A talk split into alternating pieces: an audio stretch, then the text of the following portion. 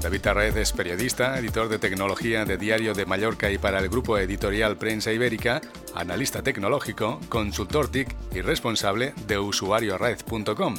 En un programa anterior nos explicó parte de su viaje a la ciudad china de Shenzhen, considerada el Silicon Valley de Asia. Hoy nos explicará qué encontró relacionado con la compañía de la manzana en sus calles tecnológicas. Conectamos con Mallorca. David, bienvenido a Territory Mac. Hola Jaume, ¿qué tal? ¿Cómo estás? Hola a todos los oyentes de Territory Mac. Te paseaste por las calles tecnológicas de Shenzhen, la sede de algunas de las principales empresas tecnológicas. Danos detalles.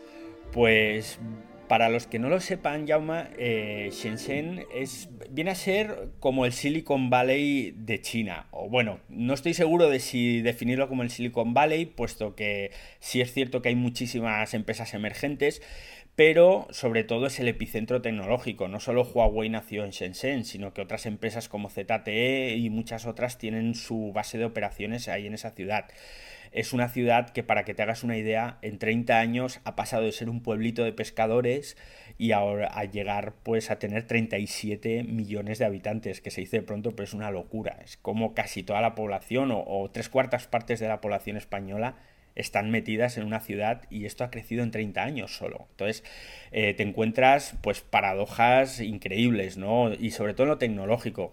Estuve paseando por una de las más importantes calles de la ciudad, cuyo nombre no voy a repetir porque es imposible de decir para, alguien que no sabe chino.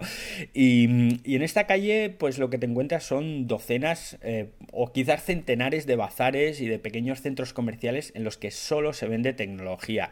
Se vende tecnología de todo tipo, original y ojo, mucha falsificación, muchísima pero falsificaciones que no te puedes ni imaginar con qué precisión de perfección eh, estaban hechas. Realmente mm, yo tengo claro que si no eres un periodista que estás acostumbrado a diario a tratar y a trastear con dispositivos originales, perfectamente a cualquier otra persona le van a dar gato por liebre.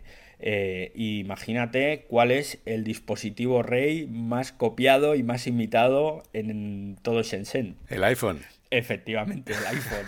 Pero iPhones, ya hasta vimos el iPhone 10 ya, ya a la venta. Increíble. que se dice pronto, pero, y claro, en este caso te decían, no, no es, no es de verdad, es de imitación, pero era una imitación muy bien parida, eh, fallaba evidentemente el sistema operativo, en cuanto lo encendías te dabas cuenta de que no era real y sobre todo te dabas cuenta de que no era real eh, por el precio, porque lo vendían por unos 100 euros al cambio. Estuve tentado a comprarlo para, hacer alguna gracieta aquí, pero bueno, gastarte, una gastarte 100 euros para hacer una broma, pues también se me antojaba un poco excesivo. El iPhone, iPhones y iPads había por todas partes. Había eh, mogollón de dispositivos de Apple originales eh, pero que habían sido restaurados. Incluso te puedo decir que había iMacs, había MacBooks de todo tipo, de todos los años restaurados y los podías conseguir a unos precios estupendos. Eh, lo que pasa es que luego a la hora de sacar tecnología del país no tengo yo claro de si a lo mejor te lo hacen dejar en aduanas o no, entonces tampoco me quise arriesgar. Eh, iPhones de copia había miles de todos los tipos, el 8, el 8 Plus de 256 GB y el embalaje perfecto, hasta los códigos de barras, los números de serie absolutamente todo estaba perfectamente copiado. ¿Qué ocurría? Que cuando les pedías que te lo encendieran era cuando te dabas cuenta que, el, que iOS era ligeramente distinto, algo chirriaba, ¿no? Y ahí es donde te dabas cuenta de que eran copias. Pero por lo demás, auriculares, el embalaje por dentro, las pegatinas, las instrucciones, todo, absolutamente todo, era exactamente igual que los originales. Así que bueno, no sé si recomendarle a nuestros oyentes, a tus oyentes, que si se van a Shenzhen, que vayan con mucho cuidado porque con mucha facilidad les van a dar gato por liebre. Así que atentos. Y atención también porque en tu artículo hemos leído que también hay tiendas Apple Store falsas. Uy, sí, Apple Stores, estoy preparando un vídeo muy divertido porque es que de repente me empecé a encontrar Apple Stores, pero que eran iguales, Yauma, hasta las mesas, los la cartelería, eh, no sé, las, las, tarjetas en las que ponen las eh, características de cada iMac o de cada dispositivo que hay en exposición. Eh, hasta había Genius Bar, Lo que pasa es que el Genius Bar se llamaba Genius Har, con, con H aspirada, con lo cual decías, uy, un momento, algo no me cuadra.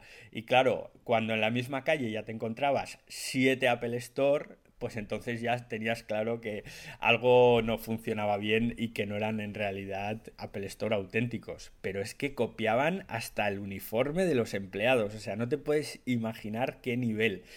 Lo que pasa es que lo que no sé es si lo que vendían en estos casos era original o copiado porque ya te digo que había absolutamente de todo y tampoco me podía parar a, perder el tiempo en todas las tiendas que me iba encontrando, ¿no? Porque iba buscando un producto concreto que al final no encontré. Así que mm, fue, pero fue una jornada muy divertida, muy divertida. Ya te digo, haré un vídeo, estoy en ello, sobre los Apple Store falsos que, que encontré en Shenzhen. Y también antes de entrar en antena me decías que habían servicios de reparación por doquier. Uy, sí, muchísimos. Además, increíbles, ¿eh? A una rapidez y a unos precios alucinantes. De hecho, yo tengo un iPhone 5S con la pantalla rota que llevo ya bastante tiempo queriendo cambiar yo mismo la pantalla, hacer un tutorial para explicárselo a la gente, porque es bastante más fácil de lo que parece. Lo que ocurre es que no tengo tiempo. Y luego lo pensaba, digo, ostras, me lo tenía que haber llevado allí porque por 12 euros me habrían cambiado la pantalla. Me imagino que no son pantallas originales, pero vete tú a saber. Lo cierto es que me habría venido con el teléfono arreglado. Eh, había en todas partes, había incluso tiendas, zapaterías, ¿eh? Donde en una esquina había un señor pues arreglando iPhones y te cambiaban absolutamente todo, la antena, te cambiaban pantallas, micros, o sea, todo lo que le dijeras y a unos precios irrisorios. Curiosamente, eh, en muchos de esos centros comerciales eran como galerías, ¿no? Que tú ibas entrando y ibas hacia el fondo y parecía que te adentrabas como en una especie de, mundo eh, suburbano así peligroso y yo decía, en cualquier momento sale aquí un pavo y me atraca. Bueno, en plan las calles de Blade Runner en su versión original. Sí, sí, en plan Blade Runner, total. Mira, lo has, lo has definido perfectamente, Jaume. Es que además era como muy, muy sórdido todo, ¿no? Daba un poco de cague. Y, entonces, como te decía, ibas metiéndote por esos sitios a ver si encontrabas alguna cosa especial, alguna cosa chula, y de repente, por ejemplo, te encontrabas a dos señoras que estaban poniendo auriculares de los iPhone en las cajas en las que vienen, estas cajas que vienen ahora de papel, y los, los envolvían con una celeridad y encontrabas allí montañas de cajas, de, cajitas de papel y montañas de auriculares, y veías cómo iban enrollando y yo me quedé con la duda, porque les pregunté, pero no hablaban inglés. Entonces me quedé con la duda de saber si esos sí eran auriculares originales. Porque yo me imagino quien le fabrica los teléfonos a Apple debe tener subcontratadas ciertas tareas, como por ejemplo enrollar los auriculares dentro de su soporte para el iPhone. Y lo hacían con una rapidez y tenían toda la pinta de ser originales, pero claro, me quedé con la duda porque es que no me supieron responder. Todo el rato me decían, como diciendo, vete de aquí, pesado. Y de este tipo vi muchas cosas, ¿no? Relacionadas con Apple. Entonces me quedé ahí un poco con la duda, con la duda. ¿Tuviste tiempo de hacer una visita turística por la ciudad? En Shenzhen no, en Shenzhen no, porque en Shenzhen, aparte que íbamos a trabajar y tampoco tuvimos mucho tiempo, eh, todo se redujo a eso. Aparte, es una ciudad enorme, muy grande y lo único que tienes para visitar es tema tecnológico, ¿no? Porque allí no es que haya monumentos ni nada parecido.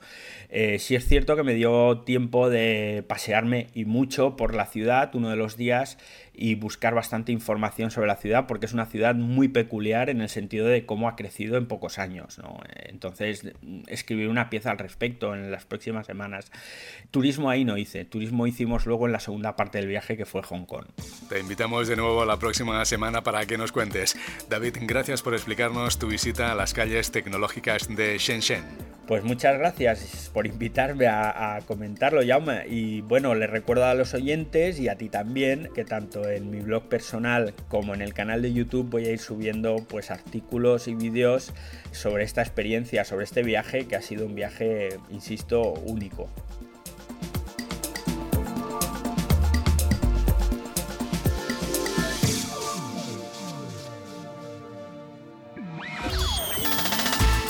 Sintonizas Territory Mac. Escucha o descarga la versión digital de este programa desde nuestra página web territorymac.com. Territory Mac con Jaume Angulo.